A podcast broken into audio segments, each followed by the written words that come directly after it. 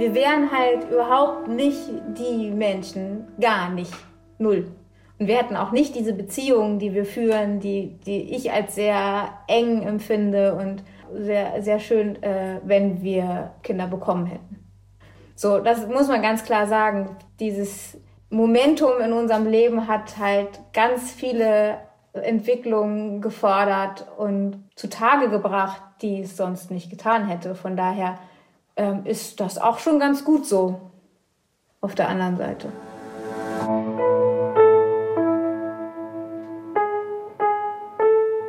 Eltern ohne Filter.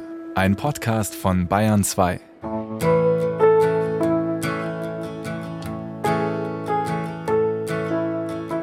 Ich möchte euch heute mal was von mir erzählen. Ich besitze zu Hause etwas, was mir sehr wichtig ist. Es ist knapp drei Zentimeter dick, DIN A4, ist so Bordeaux-rot und aus Leder. Ziemlich sicher Kunstleder, weil so teuer war es auch nicht.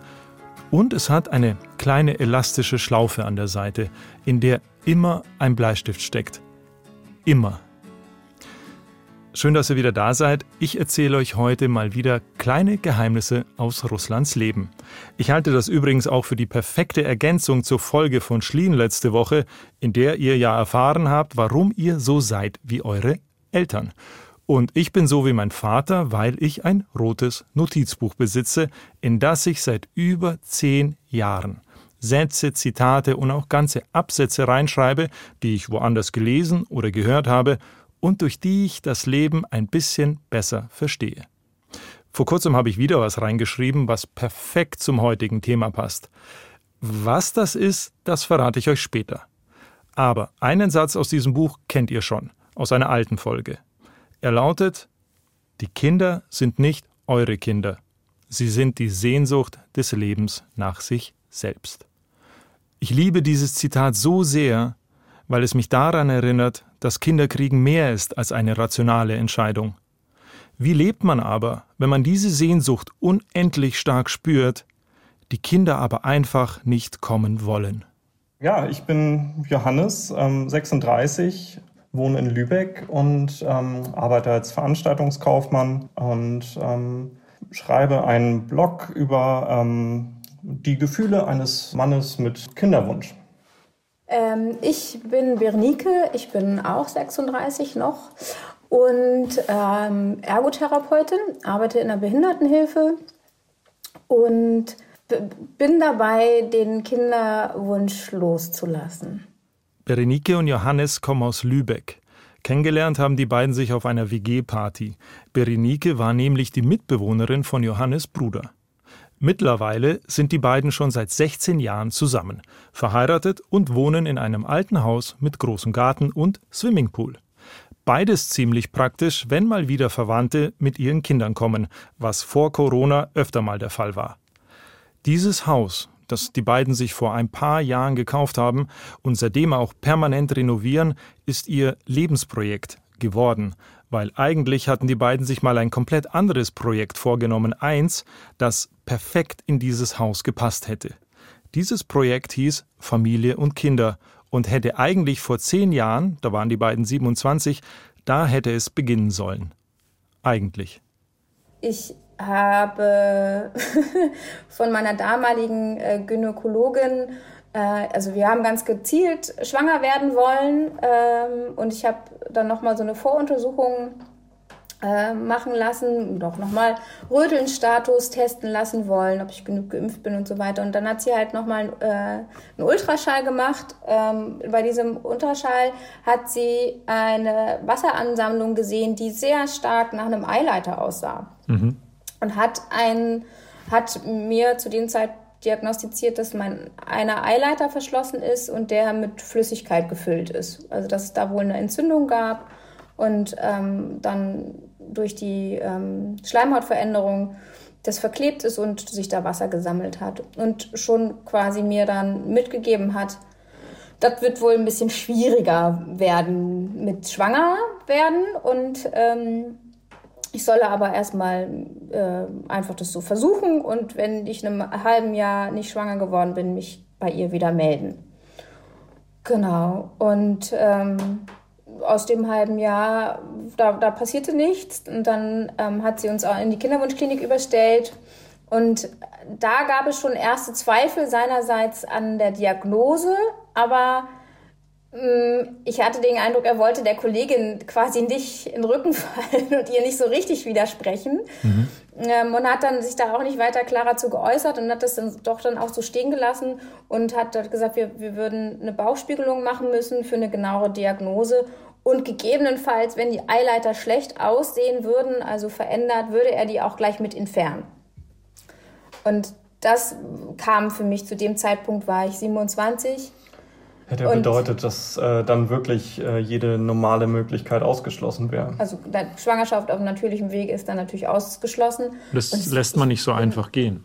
Also Nee, genau. Also und vor allem, ich bin bis dahin noch nie operiert worden. Ich hatte nie eine Vollnarkose, nichts. Und das war für mich undenkbar. Also das war für mich kein Weg. Ähm, gleichzeitig hat er damals gesagt, naja, Sie sind ja noch jung, Sie sind 27, also Sie haben ja auch noch ein bisschen Zeit. Äh, Sie können sich das auch noch überlegen, sozusagen. Es brennt jetzt noch nicht die Hütte. Wir müssen da jetzt nicht gleich ran. Ja. Berenike und Johannes sind aber gleich ran, also ran an sich und haben dann das gemacht, was man eben in so einer Situation tut, wenn es nicht klappt, wie man es sich mal gewünscht hat. Sie haben ihre Ernährung umgestellt, versucht ihr Stresslevel zu reduzieren. Johannes hat aufgehört zu rauchen und sogar eine andere Arbeitsstelle angenommen, um wieder etwas mehr Ruhe in seinen Alltag zu bekommen, weil Stress, das war vor allem sein großes Thema. Ein Spermiogramm, das er zu der Zeit hat auch machen lassen, kam nämlich zu dem Ergebnis hohe Mortalitätsrate. Das bedeutet im Grunde, wenige seiner Spermien überleben überhaupt. Durch die Lebensumstellung wurde es zwar besser, aber naja, wie soll ich das jetzt sagen, wenn es so einfach wäre. Das alles und noch mehr, das haben die beiden gemacht für ihr großes Ziel. Vor allem für das Ziel von Berenike. Deren Eltern sind übrigens beides Erzieher und ihre Mutter hat ihr immer gesagt, du, du hast ein besonderes Talent bei Kindern. Mm. Also das, das das ist, ich kann das verstehen, dass das nach außen hin so wirkt, als wäre das äh, quasi ein, also weil man, man irgendwie so denkt, man arbeitet auf ein Ziel hin oder man, man läuft auf ein Ziel hin, aber das ist, das ist also ein sehr diffuser Waldspaziergang. Äh, äh, das äh, das, das ist so, oder ja, das ist so labyrinthmäßig, das, das hat überhaupt nichts mit einer Ausrichtung, also unser Kinderwunsch oder unsere Verfolgung des Kinderwunsches hat nichts mit einer konkreten Ausrichtung zu tun, äh, sondern wir haben immer mal so Strecken, wo wir am Ende der Meinung sind, ach, da könnte man irgendwie mal was werden äh, oder da könnte man mal rasten und dann stellen wir fest, oh nee, war doch eine Sackgasse oder äh, das endet hier abrupt und dann drehen wir um und laufen in die andere Richtung, dann sieht es dann wieder auch ganz nett aus. Ähm, wir haben zwei Jahre es so versucht, dann bin ich schwanger geworden, ähm, hatte eine Fehlgeburt und war sehr, sehr deprimiert und konnte nicht diese Ohnmacht, das ist mein persönliches Thema bei dem Ganzen, diese Machtlosigkeit, äh, die, die, ich, äh, die dann da einhergeht, nicht mehr ertragen und hatte ganz massiv das Gefühl, ich muss jetzt etwas tun. Ich muss einfach was tun. Und, äh, was tun, um es wieder gut zu machen? Nee, was tun, damit ich zum, äh, zum Kind komme. Mhm. Also damit ich dem Kinder, also dass ich dem, der, der Erfüllung des Kinderwunsches näher komme. Ähm, und äh, habe dann wieder Kontakt zur Kinderwunschklinik aufgenommen, habe eine Bauchspiegelung machen lassen für diese Diagnostik ähm, ähm, und war dann quasi, habe dann dem zugestimmt, eventuell die Eileiter entfernen zu lassen und ähm, Dabei ist dann festgestellt worden, dass dieser, dieser äh, Flüssigkeitseinschluss eine sehr große Zyste war an meinem Eierstock, die entfernt werden konnte, die eben da auch sich nicht zurückgebildet hatte. Also die war ja jahrelang da. Genau, und die hat, wurde dann entfernt und es waren sehr, sehr viele Verklebungen im Bauchraum, die gelöst worden sind. Also da war wohl mal eine Entzündung. Ähm, und es wurden die Eileiter durchgespült die waren halt sofort durchlässig. Also die waren nicht verklebt, mhm. ähm, um, aber sie waren halt verändert. Also man konnte halt sehen, die Schleimhäute hatten gelitten durch eine Entzündung. So, und danach haben wir direkt eine künstliche Befruchtung machen lassen oder haben, sind, sind diesen, diese Behandlung durchgegangen. Und ich bin ähm, war sehr stark stimuliert oder überstimuliert. Äh, das heißt, das kann passieren, wenn die Eierstöcke sich so sehr vergrößern, dass man eben Flüssigkeit in den Bauchraum, also dann sammelt sich Flüssigkeit im Bauchraum, Thrombosegefahr ist sehr, sehr hoch. Ähm, genau, und man muss dann Medikamente nehmen.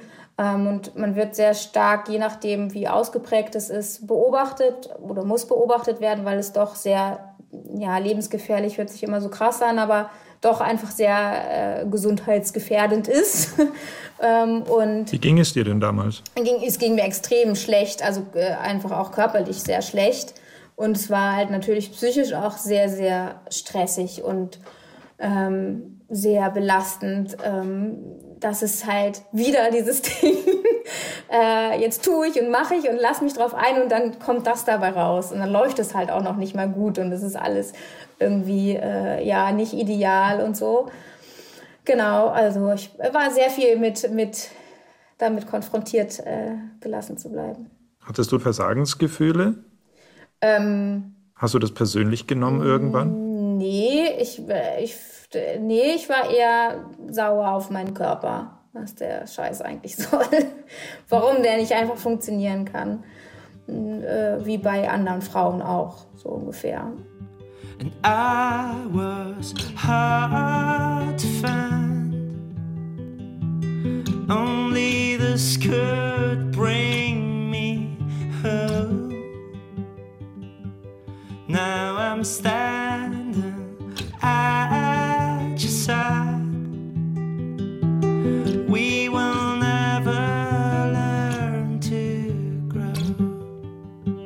Die nächsten vier Jahre verliefen bei Berenike und Johannes im Grunde so wie die ersten beiden Kinderwunschjahre. Berenike wurde zwar noch zweimal schwanger, auf natürlichem Weg, hatte aber nach circa sieben, acht Wochen jeweils eine Fehlgeburt. Zweimal waren sie in der Zeit auch wieder in der Kinderwunschklinik und haben es erneut mit einer künstlichen Befruchtung probiert. Ohne Erfolg. Wenn Berenike also schwanger wurde, dann nur ohne Hilfe von außen. Während sie viel über dieses Thema geredet hat und damit auch irgendwie ihren eigenen Verarbeitungsprozess gestartet hat, da hat Johannes sich zurückgezogen und er wurde einfach still. Ähm, ja, ich hatte ein bisschen das Gefühl, dass, ähm, dass ich nicht mehr hinterherkomme. Also ich hatte eh grundsätzlich ähm, meine Schwierigkeiten, das alles ähm, emotional zu verarbeiten. Ich war da jetzt nicht so geübt drin. Ähm, das äh, war lange Thema, irgendwie das ich ähm, das ja versucht habe mit mir selber auszumachen und ähm, letztlich irgendwie nur geschluckt habe und Männer. Genau so ein bisschen ähm, in diese in dieses Vorurteil auf jeden Fall ähm, das habe ich voll bedient und ähm, habe was hast du dann gemacht? Bist du klassisch alleine in die Bar gegangen und hast dir zwei bis sieben Bier gegönnt? Ja vielleicht nicht ganz so heroisch aber äh, ja ich habe einfach nicht drüber geredet. Ähm, das ist, glaube ich, ähm, die ehrlichste ähm, Antwort drauf.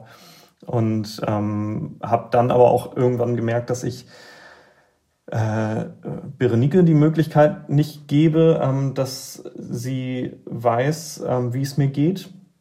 Selber wusste ich es aber auch schon nicht mehr und habe mich einfach mit dem Thema nicht auseinandergesetzt. Ich habe ja alle schlechten Gefühle versucht zu ignorieren und da nicht weiter dran gearbeitet. Und dass sich das irgendwann aufstaut. Du wusstest, dass die Gefühle da sind. Also du, du, du hast es gemerkt und hast dir dann gesagt, ach, ja, geht vorbei, egal. Ich muss funktionieren, oder? Ja, aber ich bin auch so gut im Verdrängen, dass ich gar nicht mehr wusste, dass da diese Gefühle sind. Ähm, ich habe nur irgendwie gemerkt, dass ich einfach nicht mehr so gut funktioniere ähm, dass ich äh, sehr reizbar bin, ähm, eigentlich äh, immer ausgeglichen, entspannt und lieb, äh, der, der Sunny Boy so ein bisschen. Hm. Und ähm, plötzlich war ich das nicht mehr, wobei plötzlich, also es kommt so ähm, wirklich schleichend. Die Gefühle kommen in Wellen, hat Johannes zu mir gesagt. Das ist immer so ein Auf und Ab. Und manchmal kam die Trauer, da haben sie gar nicht damit gerechnet. Und so liefen auch die ersten sechs Jahre. Mal hat Johannes sich verschlossen, mal war Berenike am Boden zerstört und musste dann wieder aufgebaut werden. Und auch andersrum natürlich. Beide steckten im selben Problem fest und haben sich dabei gegenseitig gestützt. Und jetzt mal ehrlich. Ob Kinder oder nicht, das ist doch genau das, was eine Familie macht, oder? Johannes hat für sich irgendwann einen Weg gefunden, besser mit seinen Gefühlen umzugehen. Es gab mal die Idee, dass sie Briefe an ihre ungeborenen Kinder schreiben, und daraus ist dann der Blog vaterwunsch.de entstanden. Dort findet ihr auch die Antwort auf die Frage, warum eigentlich nicht Adoption? Warum macht ihr es nicht? Ähm, das kannst sagst du. ich rede schon so viel.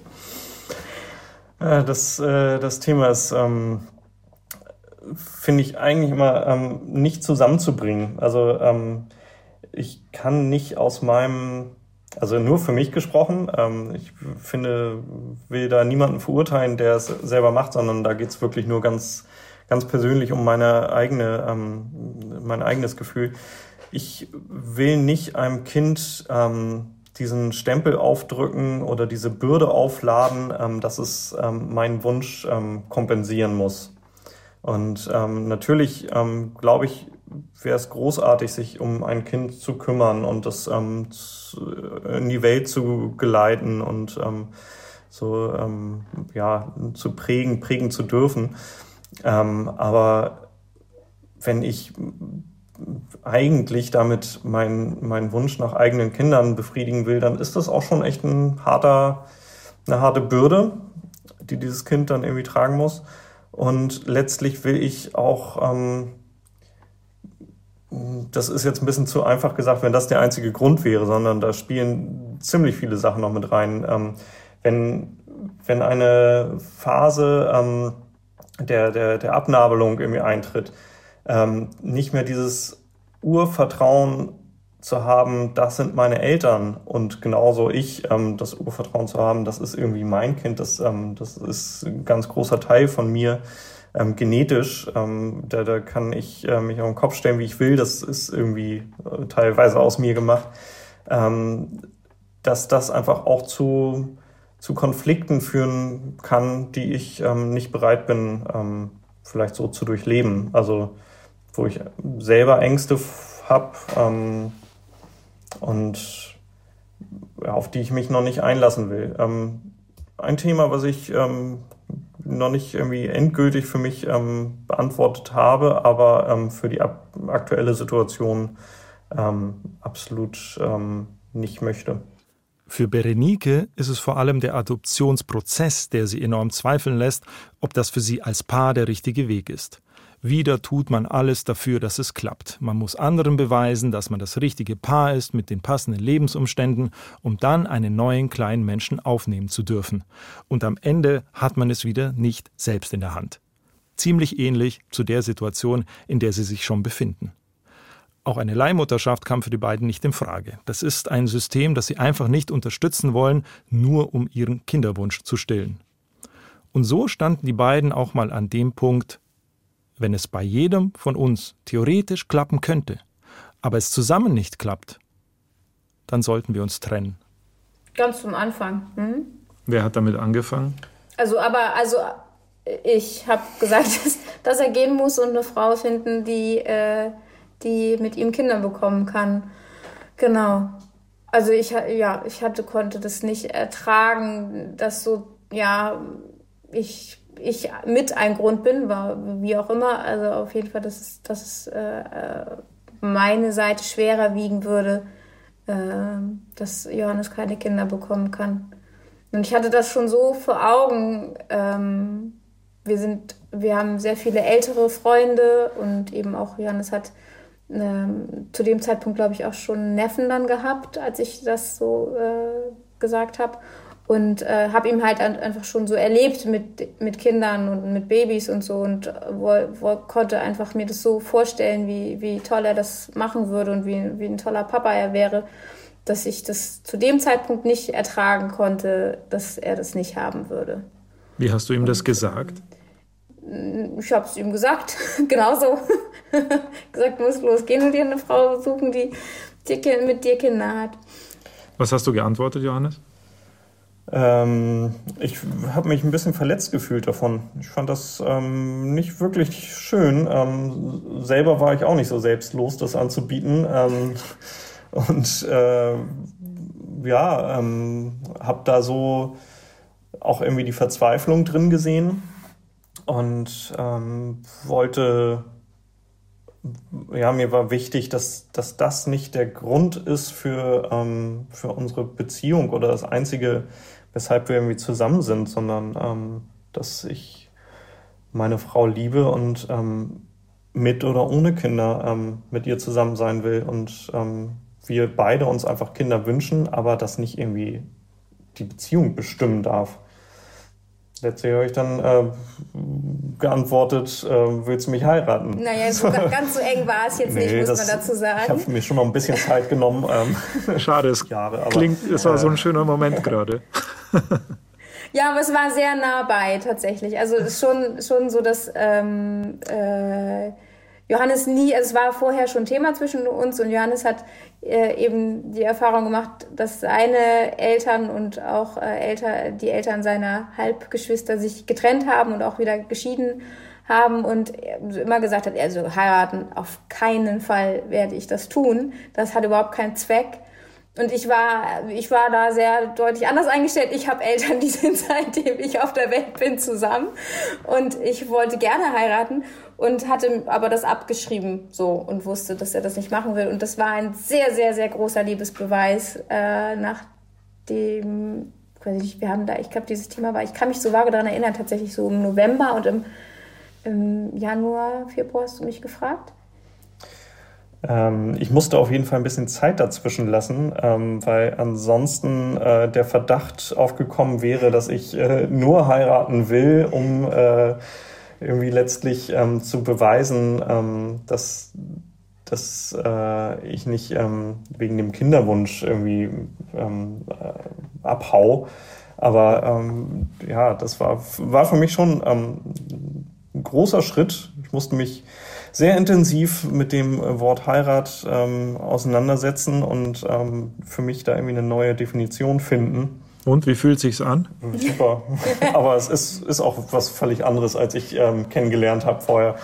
ähm, und äh, genau das war auch dann am Ende meine Definition davon. Ähm, einfach mal das draus machen, was man ähm, selber draus machen will und vielleicht jetzt nicht eine Kopie von dem, was man früher mal gelernt hat.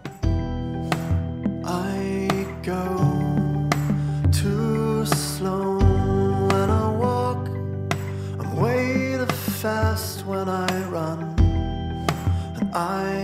get so cold the night, but I'm always hot in the sun. And I.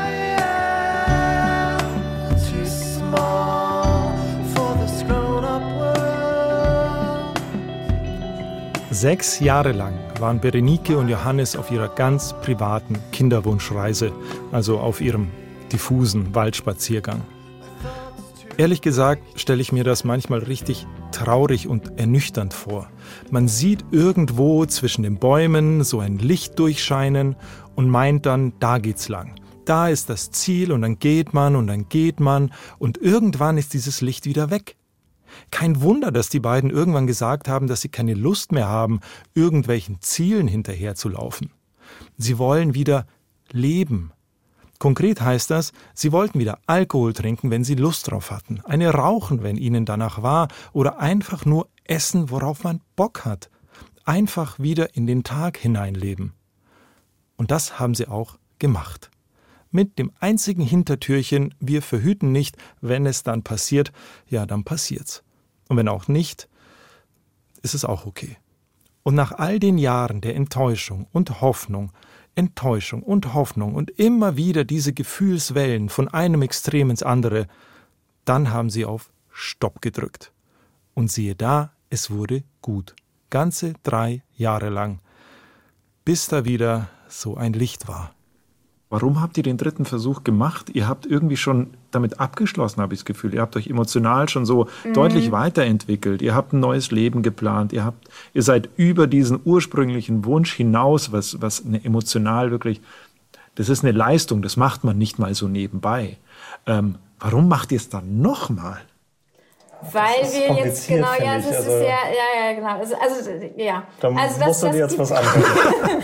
es gibt äh, einen relativ konkreten Grund und der hat uns selber auch nochmal sehr aufgewühlt. Ich glaube, das, was du jetzt hörst, ist so eine alte Routine, die wir bis vor eineinhalb Jahren quasi entwickelt haben. Ne? Also so wo stehen wir, wo wollen wir hin? Und eben sehr viel damit auseinandergesetzt, was bedeutet, also wie können wir kinderlos irgendwie äh, gut für uns durchs Leben können, kommen, was hat für uns dann Bedeutung? Und wo, wo tut es weh, warum, also wenn dann keine Kinder da sind, so Hannes hat manchmal immer noch das Thema äh, Alter, so, wenn wir alt werden, dass eben, dass dann jetzt äh, keine Enkel da wären oder eben auch keine Kinder, die irgendwie mit einem Zeit verbringen und man dann so einsam wird.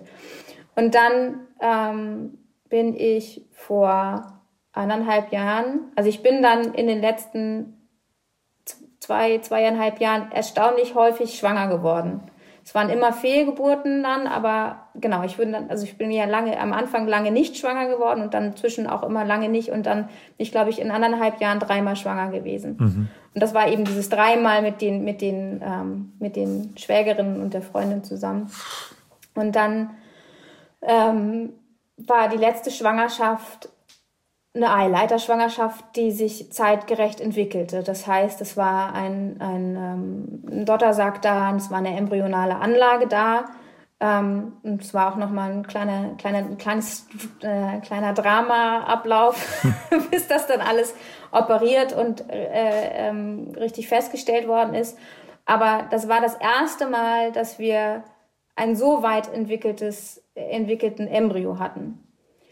Und es hat halt so viel bei uns wieder ausgelöst und aufgebrochen ähm, und diesen Wunsch so gepusht, weil wir das erste Mal so dieses Gefühl hatten, oh, das kann wirklich doch noch was werden. Also erstmal war ich häufig schwanger und dann war da so, so richtig echt was schon mit Gucken und, und allem drum und dran und Herzschlag war vermutlich irgendwie und sowas.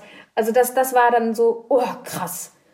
Nur und saß an der falschen Stelle. Und genau. das war ja irgendwie so ein Punkt, wo wir dann das Gefühl hatten, ähm, auch wenn wir bisher mit der klinischen Unterstützung keinen Erfolg hatten, ist das aber ja doch ähm, eine Möglichkeit, dass die es vielleicht schaffen, dass sich das an der richtigen Stelle entwickelt. Also ich, ähm, ich kann aber trotzdem auch noch mal kurz äh, da dazu sagen, ich kann dich äh, gut verstehen ähm, mit der Frage, ob das nicht äh, belastend ist. Ähm, diese, naja, diese ähm, kleine, das kleine Hintertürchen, was man irgendwie ähm, noch offen lässt. Ähm, ich habe es mir vor einiger Zeit ähm, sehr gewünscht, dass wir, ähm, dass wir wirklich ganz ähm, alle, alle Türen schließen, alle Optionen irgendwie schließen, damit ich ähm, da eine Ruhe reinkriege für mich und ähm, irgendwie da auch mein meinen Abschluss mitfinden kann. Ähm, letztlich hat es dazu geführt, dass wir irgendwie diesen Plan B entwickelt haben und ähm, damit ja auch ganz, ganz gut sind. Aber ähm, das war das war für mich lange wichtig, dass wir nicht irgendwie noch ähm, jeden Monat hibbeln. Mhm. Und ähm, naja, die Lösung war so ein bisschen, ähm, Veronika hat mir einfach nichts davon erzählt. also ich konnte mich da nicht drauf einlassen. Also das war irgendwie gegen dich, ne? Oder haben wir das? Wir haben es ein paar Zeit, Monate schon. Ja, eine Zeit lang haben wir das gemacht. Aber das war genau, es war schwierig für mich und das ging aber, das war gut eigentlich, ne? Also ich kriege ja selber auch schon mit, ob wir ähm, mit Verhütung oder ohne. Aber ähm, es war, also ich stelle mir das ja als Frau auch wirklich extrem anstrengend vor, weil du wirst ja einfach auch körperlich immer wieder dran erinnert an das Thema. Und ich als Mann kann das einfach monatelang ausblenden, ohne dass ähm, irgendwelche Blutungen mich dran erinnern. So ein ähm, Verdrängungsmechanismus, äh, äh, den du irgendwie gerne pflegst, ganz praktisch. Ne? Genau, das, äh, die Disziplin wird nach wie vor hochgehalten. Ähm, ja, und trotzdem, ähm, vielleicht hast du deswegen mehr Übung drin, ich weiß es nicht. Ich, also wie gesagt, ich kann nur sagen, für mich ist es, für mich persönlich ist, ist eben das wichtig gewesen, dass wir uns einrichten mit einem, dass es uns gut geht und das, das haben wir getan. Und dieser Funken Hoffnung, der ist auch manchmal heilsam. Weil wenn ich mich halt, wenn ich ganz klar sage, nee, nee, das, ich höre jetzt mit allem auf, dann muss ich mich halt auch wirklich mit dem Ende auseinandersetzen. Und das, das habe ich zum Beispiel auch schon, also mit Freundinnen oder so oft thematisiert. Ich weiß nicht so richtig, wie mich das dann nochmal umhaut, wenn so ein, wenn so ein, jetzt hören wir mit allem auf, weil, keine Ahnung, auch die, so mit 40, ne, die Gefahr einfach der, äh, für, für eine Behinderung oder so weiter ja auch dann so groß wird für seitens des Kindes. Aber ähm, hast du da nicht Angst, dass ihr euch jetzt den finalen Schritt für ich, wir leben jetzt im Hier und Jetzt komplett, ja. dass ihr euch den nehmt oder seid ihr so weit, dass ihr das trotzdem genießen könnt? Also ich, ich habe das Gefühl, ähm, so wie wir, wir es jetzt leben und machen, ist es ein Ausschleichen, das ganz gut funktioniert. Aber irgendwann ist das Haus fertig renoviert, also was dann? Ja, wir haben schon nächste Pläne. dann ja. kaufen wir den Bauernhof, den Hannes sich wünscht. Fang von vorne an. Well, it goes somewhat like this. Both of us were younger. Before we even met, there was this thing that we had. And the story just went on. Let's put it in a song. Say I never knew Dreimal ist Berenike in eineinhalb Jahren schwanger geworden. Dreimal. So oft wie noch nie in so einer kurzen Zeit. Vorher hat dreimal schwanger werden nämlich sechs Jahre gedauert. Und dann wird sie auch noch gleichzeitig mit zwei Schwägerinnen und dann auch noch mit ihrer besten Freundin zeitgleich schwanger. Es hätte irgendwie fast märchenhaft perfekt werden können, aber kein einziges Mal hat es geklappt. Aber die Hoffnung kam halt wieder auf. Da war es wieder, dieses Licht. Aber auch der dritte Versuch in der Kinderwunschklinik ist leider gescheitert. Und das war erst vor knapp drei Wochen. Ich kann mich wirklich gerade an keine andere Geschichte erinnern, in der Hoffnung und Enttäuschung so nah beieinander liegen. Und jetzt verstehe ich auch, was Berenike mit Machtlosigkeit gemeint hat ich hasse das ja wie die Pest, wenn, wenn mir vor allen Dingen auch Frauen dann sagen, ich kenne da jemanden, der hat es dann, das hat auch lange gedauert bei denen, aber dann hat es geklappt. Und das ist so. Was stört dich daran? Ich hasse das einfach, weil, weil zum einen hat es nichts mit mir zu tun. Mhm. also das ist deren Schicksal und deren Leben und das hat nichts, also ich, ich das ist lieb gemeint, aber ich, ich merke da so einen richtig doll du vergleichst mich ja mit jemandem, den ich A, im schlimmsten Fall nicht kenne und B, sehe doch mich. Also meine Situation wünsche ich mir dann gern gesehen sozusagen und bei mir zu bleiben. Und ähm, gleichzeitig entwickelt sich ein totaler Druck. Bei denen hat es ja geklappt. Was macht ihr denn dann falsch? Also wir haben jetzt doch schon so viel ähm, erlebt und ähm, diagnostizieren lassen und Verfahren durchlaufen. Berenika hat zwar gesagt, das äh, hört sich jetzt so wenig an und es wären nur diese drei Male und so, aber was man in zehn Jahren ähm, auch an anderen Behandlungen ja noch gemacht hat und an Diagnostika, da, ähm, da haben wir schon ja doch also eine wir große finden, Palette wir haben viel gemacht, abgedeckt. aber wenn man also man, wenn man sich halt in diesem Kinderwunsch-Game befindet, dann dann hört man Geht immer irgendwo lernt noch man weiter, Frauen ja. kennen, die haben einfach im Kinderwunsch-Game. Ja. Da gibt es noch Zusatzlevel und alles. Also das In-App-Käufe, hast du ja schon gesagt. Ja, ja, genau. Dann, ja, ja, dann, dann kriegt man, also da, da, da, da bin ich voll ehrfurcht, was, was, die, was viele Frauen durchleiden, durchleben und mit, also machen, so, da, ähm, da denke ich, okay, das war jetzt irgendwie hier ein Spaziergang, den ich, den ich hatte. Wenn ihr zurückschaut, gibt es etwas, was ihr euren früheren Ichs gerne sagen würdet? Es dürfen keine Durchhalteparolen kommen. naja, also auch das ist schon wieder ähm, so, ja. Ähm, lass dich äh, überraschen. Ja, genau. Also lass dich drauf ein ähm, und äh, versuch mit der, mit der Situation dann umzugehen. Und ähm, ja, hatten wir gerade ja noch irgendwie so am im letzten Satz irgendwie gesagt, ähm, bleib bei dir. Also ähm, da, da gibt es wahnsinnig viele Meinungen ähm, und äh, Einstellungen und Herangehensweisen. Finde deine eigene und ähm, Also ich würde meinem früheren Ich immer noch zutrauen, dass es das schon ganz gut macht. Ich würde ihm gar nicht so viel. Ja, du warst immer schon gut, ne?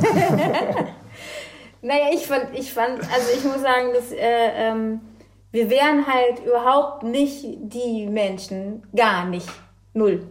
Wir hätten auch nicht diese Beziehungen, die wir führen, die, die ich als sehr eng empfinde und, und äh, ja, sehr, sehr schön, äh, wenn wir ähm, Kinder bekommen hätten zu dem Zeitpunkt, wo wir uns, wo wir versucht haben, wo wir uns quasi, also mit 27.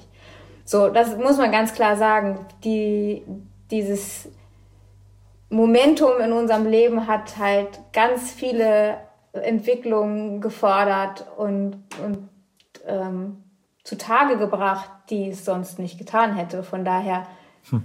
ähm, ist das auch schon ganz gut so auf der anderen Seite. Can you lose what you don't have? Can you miss what is still there? Could you ever love to like? Can you turn away chase away the paralyzed? Could you change and stay the same?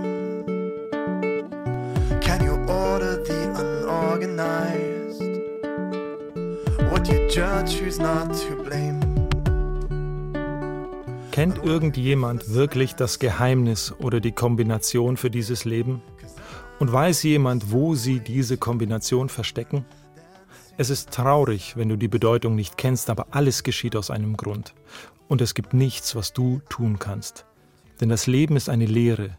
Die lernst du aber leider erst, wenn du durch bist. Diese Songzeilen habe ich vor kurzem in mein Notizbuch geschrieben. Sie sind von der Band Limp Bizkit, eine Indie-Rock-Band aus den 90ern, 2000ern. Und ja, ich war Riesenfan. Und ich finde, diese Zeilen passen, auch wenn ich nicht an das Schicksal glaube. Ich glaube aber daran, dass ich nichts mit Sicherheit weiß. Oder wie wir hier in Bayern sagen, nix gewiss, was man nicht. Und weil ich nichts mit Sicherheit weiß, werde ich auch nicht sagen, dass das Leben mit Kindern automatisch schöner und erfüllender sein muss als das ohne. Ich weiß aber, dass man auf beiden Lebenswegen zu einem richtig starken Paar zusammenwachsen kann. Mir tut es zwischenmenschlich einfach leid, dass ihr in der Zeit auch so viel Leid empfinden musstet. So. Und ähm, ja, es hat mir leid getan für euch. Und ich habe aber irgendwie erwartet, dass ihr vor allem, weil jetzt ähm, es vor kurzem der letzte Versuch gescheitert ist, dass ihr schlechter drauf seid. Ja, wir haben auch nicht letzte Woche telefoniert. ja. War letzte Woche schlimmer? Ja. Das sind Wellen. Ne? Ähm, also so, bei so, mir auf jeden Fall. Also ich hatte schon zu Janis gesagt, oh, das war vor, eine, war, war vor einer Woche oder eineinhalb, ich habe eigentlich überhaupt keinen Bock auf dieses Telefonat.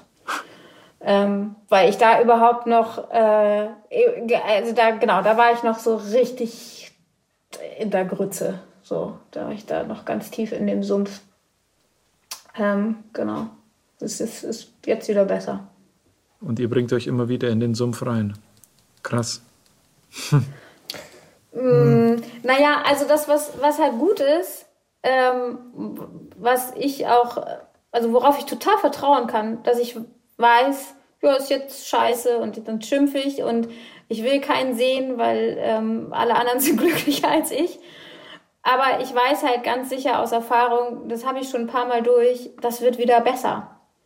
Und dann wartet halt da auf mich äh, ähm, schöne Momente und äh, freundliche Menschen und so. Und das, das, ähm, das ist nicht schön, das Gefühl, aber es ist auch nicht todbringend. I stop and wonder how this happened after all. It's been coming. Ich danke euch für eure Zeit. Sehr gerne. Dass ihr das mit mir geteilt habt, obwohl ihr keine Lust hattet. Vor einer Woche noch. naja, jetzt war jetzt war's, war, hatte ich schon, jetzt war es okay, es war letzte Woche. Let's quit this contest and get back to the surface. Eltern ohne Filter ist ein Podcast von Bayern 2. Redaktion hatte Jutta Prediger und produziert hat Michael Heumann. Wenn ihr noch mehr von uns wollt, also mehr Eltern ohne Filter, dann folgt uns doch auf Instagram. Da diskutieren wir diese Woche darüber, wie sehr so eine Kinderwunschphase eine Beziehung prägen kann. Ansonsten freuen wir uns natürlich sehr, wenn ihr uns abonniert und wenn ihr uns so richtig toll findet, schreibt doch auch gerne einen Kommentar auf einer Podcast-Plattform eurer Wahl. Also wir, wir mögen euch auf jeden Fall. Bis bald, euer Russland.